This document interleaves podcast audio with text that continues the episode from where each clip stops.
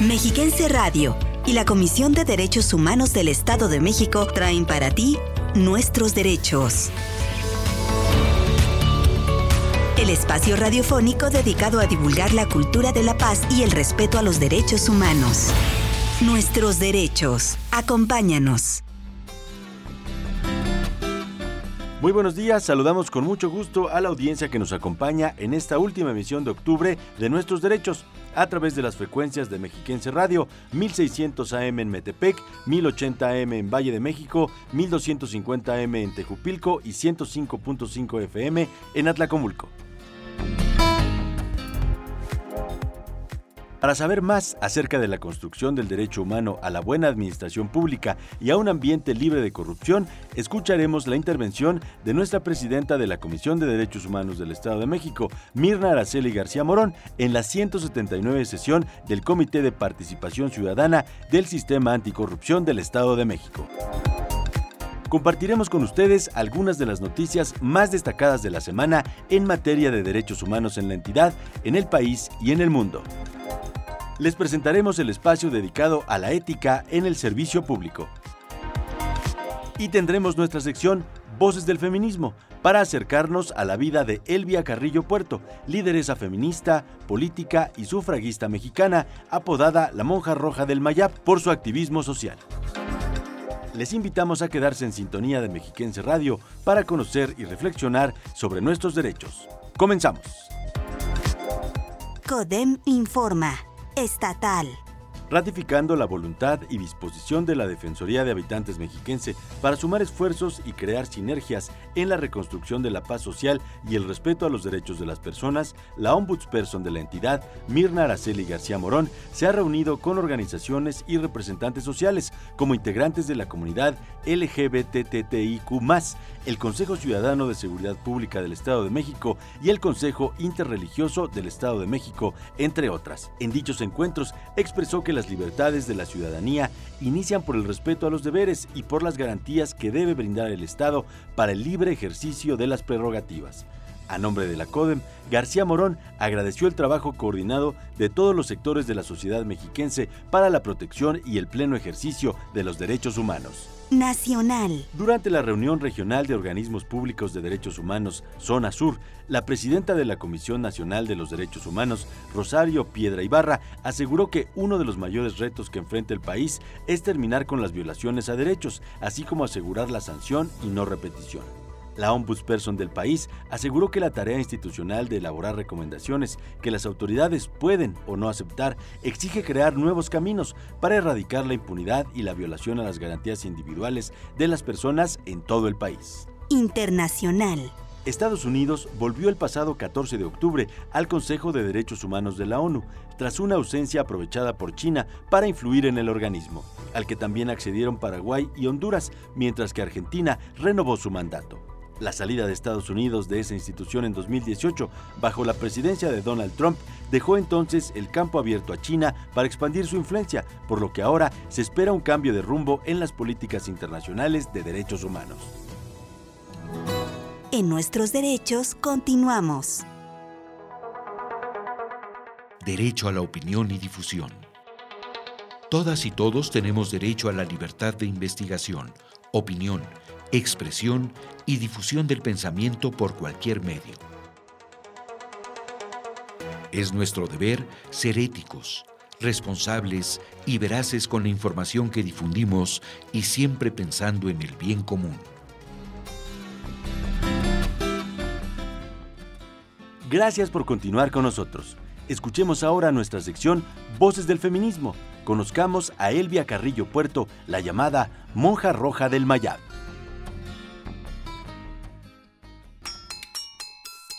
La causa de la mujer sigue vigente. El feminismo también tiene una propuesta. Porque los conflictos que afligen a las mujeres. Las causas feministas son colectivas. Voces del feminismo.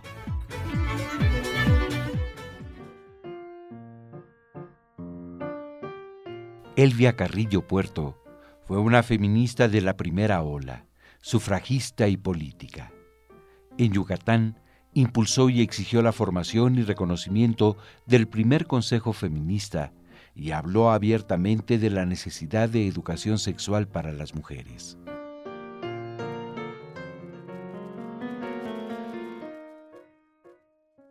El intenso activismo de Elvia le ganó el mote de monja roja del Mayab por su trabajo incansable en favor de los derechos de las mujeres. Debido a su formación liberal, dedicó toda su vida a lograr el sufragio femenino, la educación sexual, el divorcio legal y el control de la natalidad.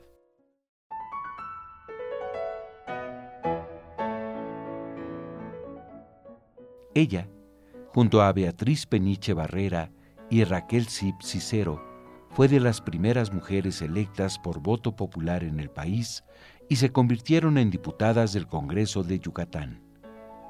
La monja roja del Mayab, al lado de Rosa Torre González, fundó 45 ligas feministas en diferentes estados del país y con su ejemplo propagó el anhelo de los derechos civiles sexuales para las mujeres.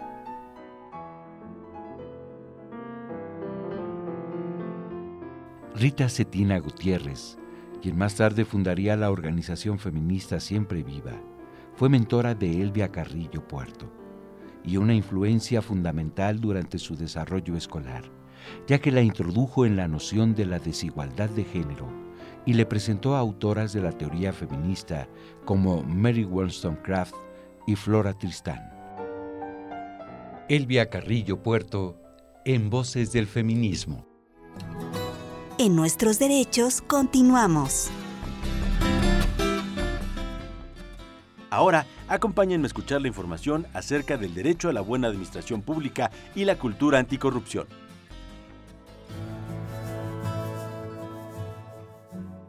Para combatir la corrupción y la impunidad, se requiere la participación activa de la sociedad informada y consciente de sus derechos y el correlato de las obligaciones que cada uno conlleva. Los actos de corrupción en el servicio público se configuran por las conductas como abuso de autoridad, acoso u hostigamiento sexual, solicitud o entrega de dinero o regalos para algún trámite o servicio, incumplimiento o mal uso de un programa o acción social, trato irrespetuoso y mala conducta.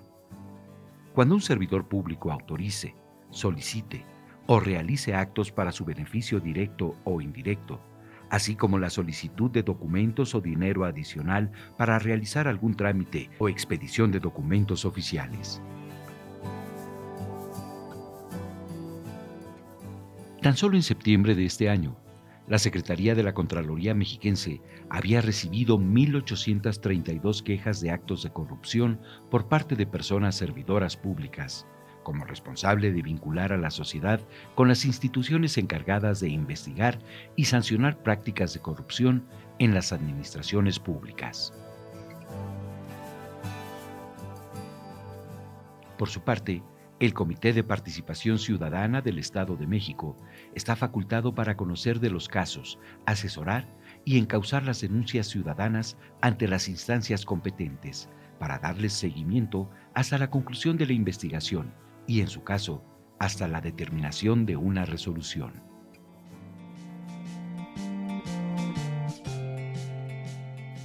Por sus atribuciones, este órgano del Sistema Estatal Anticorrupción puede identificar factores de riesgo, conductas contrarias a la ética pública y las formas de operación por parte de personas servidoras públicas corruptas, y con ello generar políticas públicas que permitan prevenirlas, sancionarlas y erradicarlas.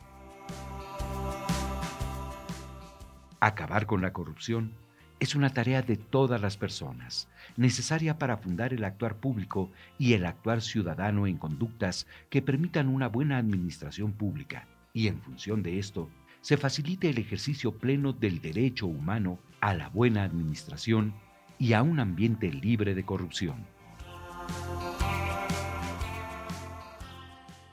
Para saber más de este tema, continúa con nosotros, aquí, en Nuestros Derechos. Ningún legado es tan rico como la honestidad y ningún Estado es tan grande para no necesitarla. William Shakespeare. Con esta frase damos paso a las palabras de la presidenta de la Comisión de Derechos Humanos en la 179 sesión ordinaria del Consejo de Participación Ciudadana acerca del derecho humano a la buena administración pública. Acompáñenme.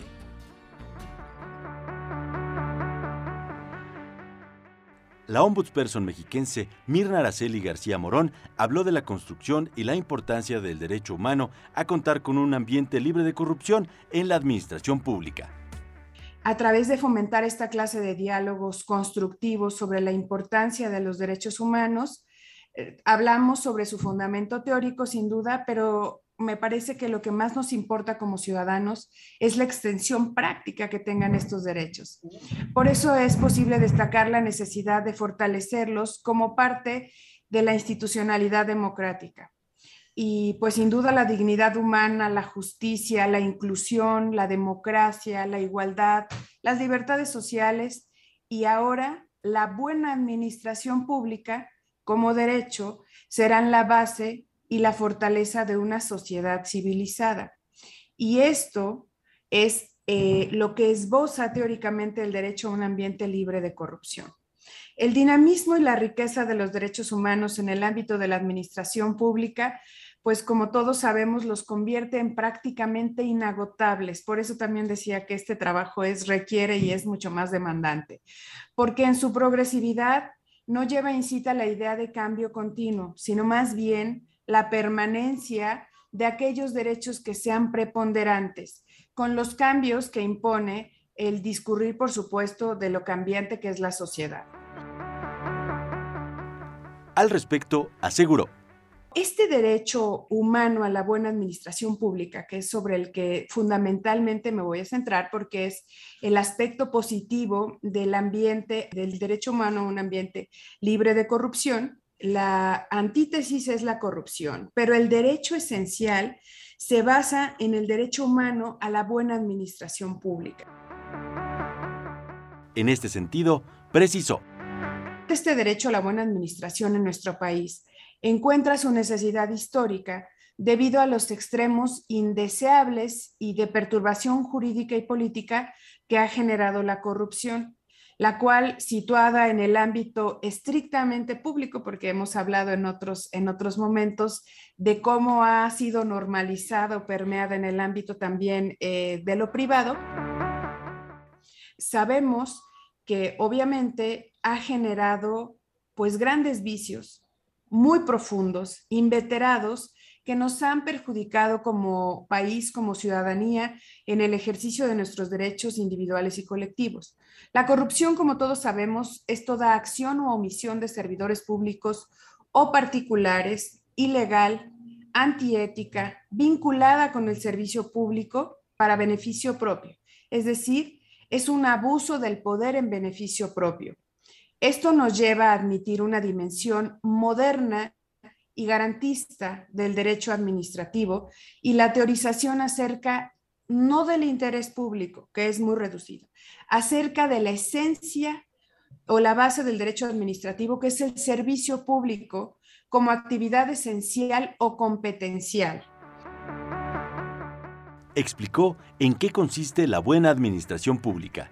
¿Qué debemos entender por una buena administración pública? Pues aquella que garantice el derecho humano a un ambiente libre de corrupción, aquella que adopta las medidas y acciones indispensables para satisfacer las necesidades y el respeto a la dignidad humana de los ciudadanos, aquella que en la aplicación y ejecución de la ley lo hace de manera homogénea, expresándose siempre en la misma forma ante circunstancias análogas, sin excepciones y en términos análogos.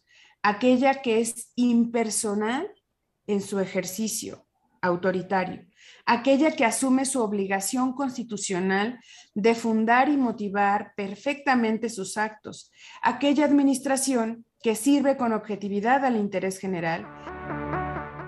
Hasta el día de hoy, en México, nos hemos focalizado en las reglas constitucionales y convencionales de la fundamentación y motivación para procurar que el trabajo de las instituciones públicas sea más civilizado, más respetuoso, menos corrupto y más apegado al respeto a los derechos eh, fundamentales, a los derechos de las personas. En nuestros derechos continuamos. Aún en fase de semáforo verde, cuida tu salud y protege a tu familia. Sigamos atendiendo las medidas sanitarias para evitar contagios de COVID-19. No bajes la guardia. Si te cuidas tú, nos cuidas a todos.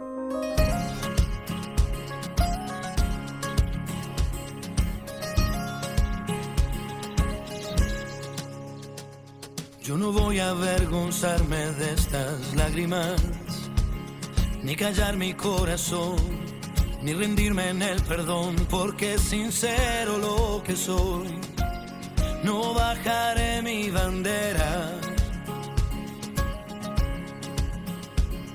Cada paso y cada huella tuya es única, de la cabeza a los pies cada uno es como es, por eso déjame vivir. Yo elegiré la manera. Pienso seguir al borde del sol. Aunque digan lo que digan, yo soy más fuerte si me dicen no. A todos se nos quiebra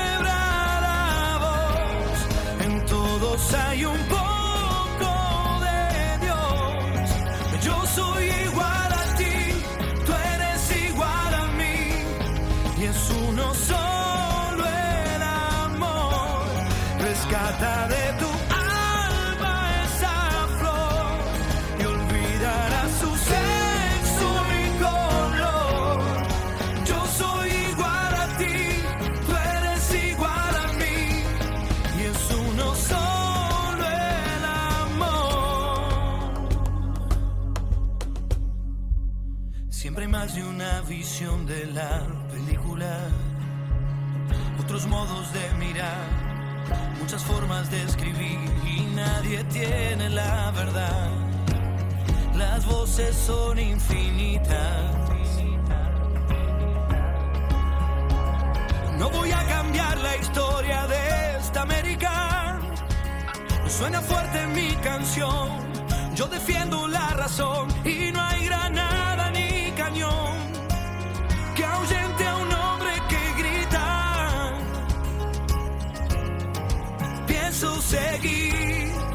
borde del sol. Aunque digan lo que digan, yo soy más fuerte si me dicen no. A todos se nos quiebra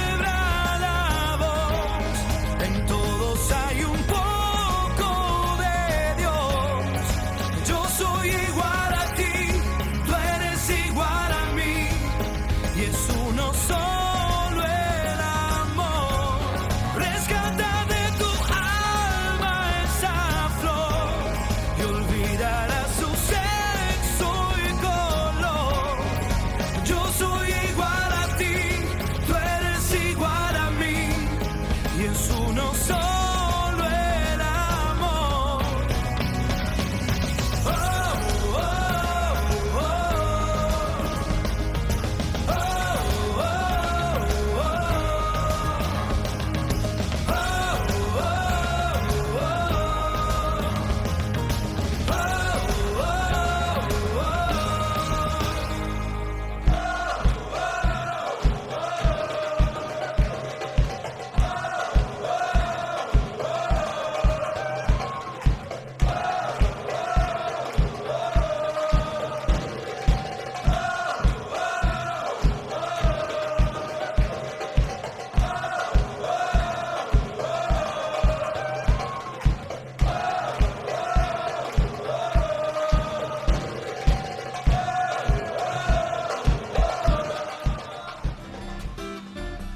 Gracias por seguir en nuestros derechos. Ahora les invito a escuchar nuestra sección de ética en el servicio público.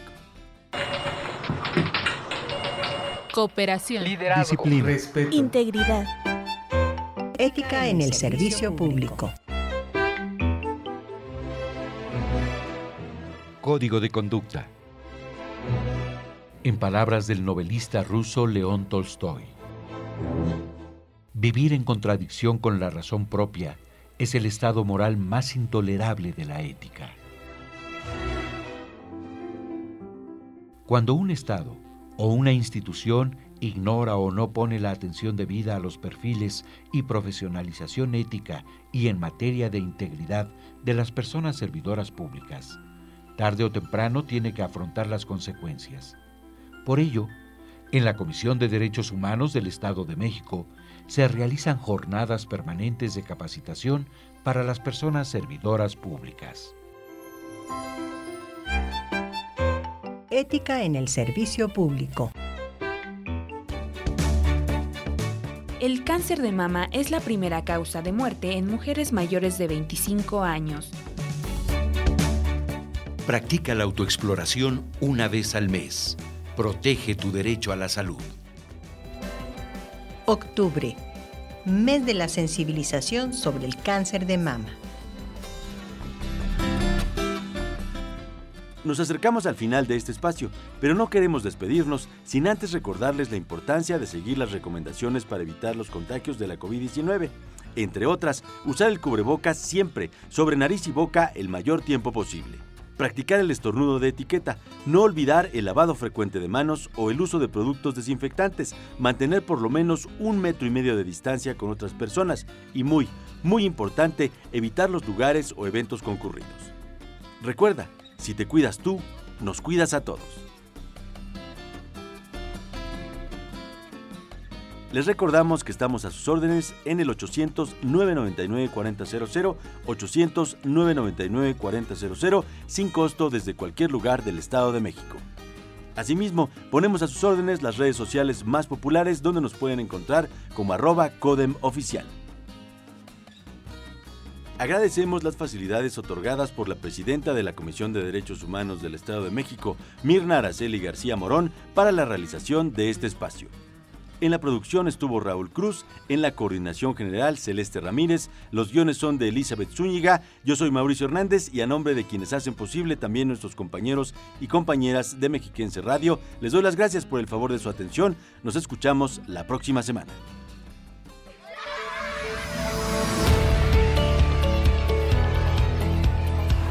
Respetar los derechos de los demás y hacer que respeten los tuyos es la forma de vivir en paz y con dignidad. Conoce tus derechos. Defiéndelos.